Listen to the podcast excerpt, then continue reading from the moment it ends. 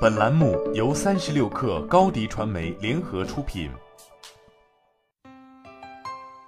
本文来自微信公众号《哈佛商业评论》。人类有着惊人的学习能力，但是我们学习的动机却倾向于随着年龄的增长而减弱，尤其是在成年期。成年之后，我们更感兴趣的是维持我们学到的东西，对任何挑战我们观点和理念的信息和数据，甚至达到抵制的程度。毋庸置疑的是。现在对那些能够展示出高水平学习力的员工有着巨大的需求。学习力是指快速成长和调整自身技能的渴望和能力，以保持在工作生涯中的称职状态。这种需求是由最近的技术革命所推动的。当我们都可以检索相同的信息时，关键的区分就不再是对数据的访问，而是利用数据的能力，将现有信息转化为有用知识的能力。具有讽刺意味的是。信息的过剩会造成知识的匮乏，我们需要好奇心和求知欲来抵抗数字干扰，并且通过必要的训练来学习。希望克服这一挑战的人应考虑以下四点建议：一、选择合适的组织。大多数人在选择工作时不会把学习潜力作为关键标准之一，但是你应该这样做。当然，你的学习潜力在一定程度上取决于你自己的个性特征。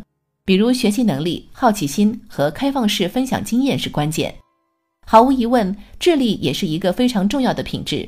但不管这些品质如何，你的学习倾向将会受到你所选择的工作类型、职业和组织的影响。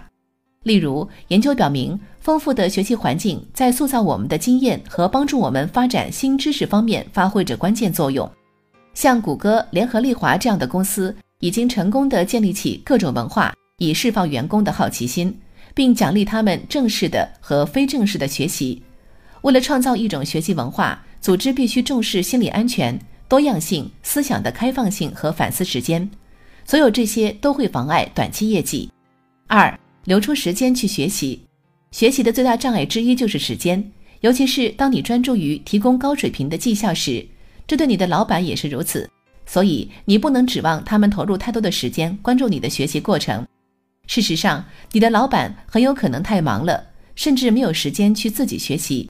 因此，你必须全权拥有自己的学习过程，管理你的专业成长和发展。如果你在等待别人告诉你要学什么，那么你并不是主动学习。即使没人给你设定时间来实现这个目标，你也应该留出必要的时间去学习。三、忽略你的优势。虽然选择适合我们优势的工作是很方便的。而且天赋大体而言就是个性放在了正确的地方，但是我们只能通过改善我们的弱点来发展新的优势。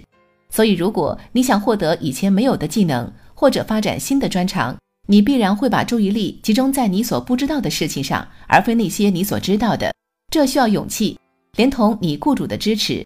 有时找到一个技能临接可能是一种折中的办法，利用你现有的一些能力学习新事物。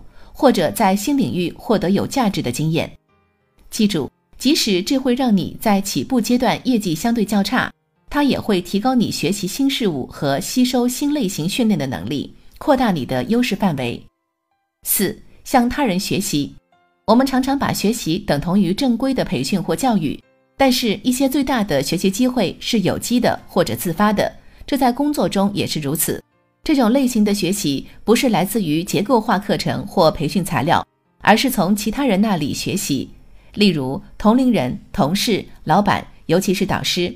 事实上，正式的学习往往只会促进特定内容或专长的获得，而自发和社会类型的学习则更有可能形成新的习惯和实践行为。还有人指出，我们在日常工作生活中遇到的大多数问题都是模棱两可，而非界限分明的。